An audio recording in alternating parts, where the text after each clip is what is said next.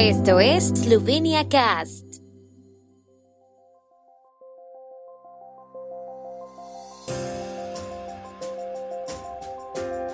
Noticias. Presidente Borut Pajor se reúne con su homólogo italiano Sergio Mattarella. El gobierno esloveno vuelve hoy a tomar medidas para frenar la epidemia de COVID-19. Unas 30.000 familias eslovenas recibirán hoy subsidio por familia numerosa. En Belén críticos con el proyecto de estrategia para la salida del carbón prevista para 2033. Los días de la música eslovena inician en formato virtual. El presidente esloveno Borut Pajor se reunirá hoy en Roma con el presidente italiano Sergio Mattarella mientras se implementan los acuerdos sobre el regreso del Narodni Dom a la comunidad nacional eslovena en Italia, también se discutirá el tema de la representación política de la comunidad nacional eslovena en el Parlamento italiano y los desafíos a los que se enfrenta la Unión Europea. Como parte del diálogo regular, los dos presidentes evaluarán los demás efectos de su reunión del 13 de julio del año pasado en Trieste, cuando, 100 años después del incendio fascista del Narodni Dom, firmaron un documento que transfiere la propiedad del edificio a la minoría eslovena. Se espera que el proceso de devolución en sí lleve varios años. También evaluarán los efectos de su visita conjunta a los memoriales de las primeras víctimas eslovenas del fascismo y las víctimas italianas de las masacres de la posguerra en Vasovica. Hoy se espera que el gobierno discuta medidas para limitar la propagación del nuevo coronavirus, que entrará en vigor la próxima semana. A partir del lunes, después de 11 días de restricciones más estrictas, se implementaron medidas ligeramente menos estrictas, establecidas de manera uniforme para todo el país. Sin embargo, como anunció la semana pasada el ministro de Salud Janes Poklukar, esta semana las medidas se definirán según la fase por región.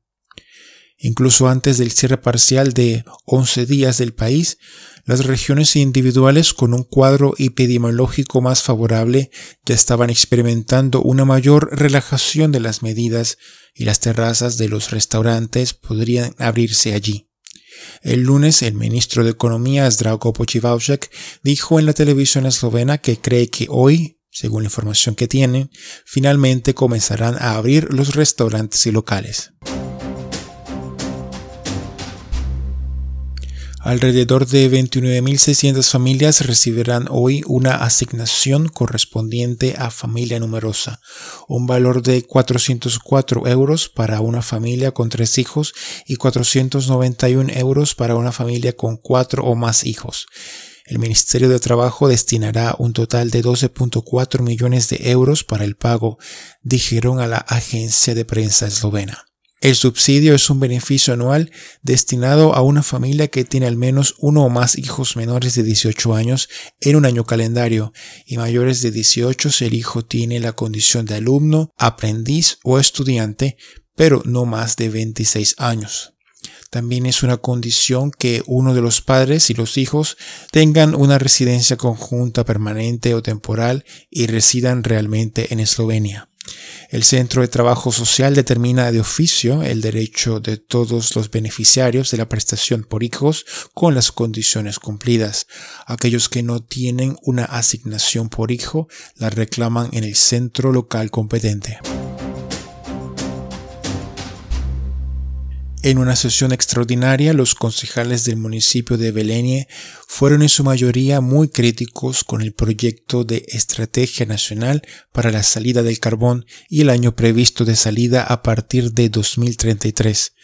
Dicho año se propone para la región de Savinska Shaleshka y de acuerdo con el escenario más ambicioso en el borrador de la Estrategia Nacional para la Minería del Carbón y la reestructuración de las regiones del carbón, de acuerdo con los principios de transición justa que todavía está en discusión pública hasta el jueves después de una discusión en parte emotiva sobre el futuro de la región, la minería del carbón y el suministro de electricidad para todo el país, Los concejales de Beleni adoptaron varias resoluciones en una sesión a la que asistieron numerosos invitados. Entre otras cosas, exigen al gobierno que se adopte una ley sobre el cierre gradual de la mina de carbón. Las 35 jornadas de la música eslovena comenzarán hoy en el sitio web del Festival de Ljubljana con un homenaje de la ópera de Maribor con motivo de su centenario. Están dedicadas al citado centenario que se celebró el año pasado cuando se canceló el Festival de Música Eslovena debido a la epidemia. Tanto el programa de conciertos como el Simposio Musicológico Internacional están relacionados con el aniversario. Los días se abrirán esta noche con una grabación de la ópera debut de Nina Schenk, Marpurgi, que se estrenó en Maribor el año pasado. Seguirá un concierto de los solistas de Beethoven y Wolf, interpretados por la soprano Teresia Plut, el tenor David Jagodich y la pianista Andrea Kosmich, la tradicional noche de los compositores eslovenos y un concierto del ciclo Concertni Atelier. Para finalizar, la Orquesta Filarmónica de Eslovenia interpretará las obras orquestales de Tomáš Zvete, Marian Janets y Vit Juraj el 21 de abril.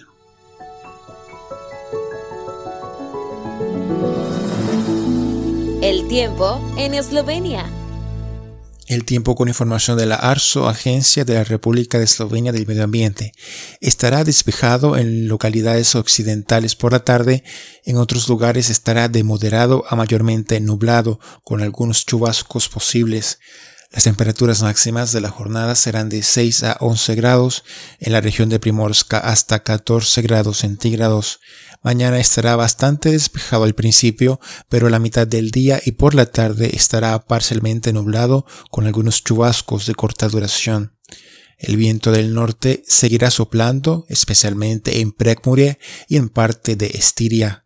Las temperaturas más bajas de la mañana serán de menos 4 a 1 en zonas de Notranska y en algunos valles alpinos alrededor de menos 8 grados centígrados.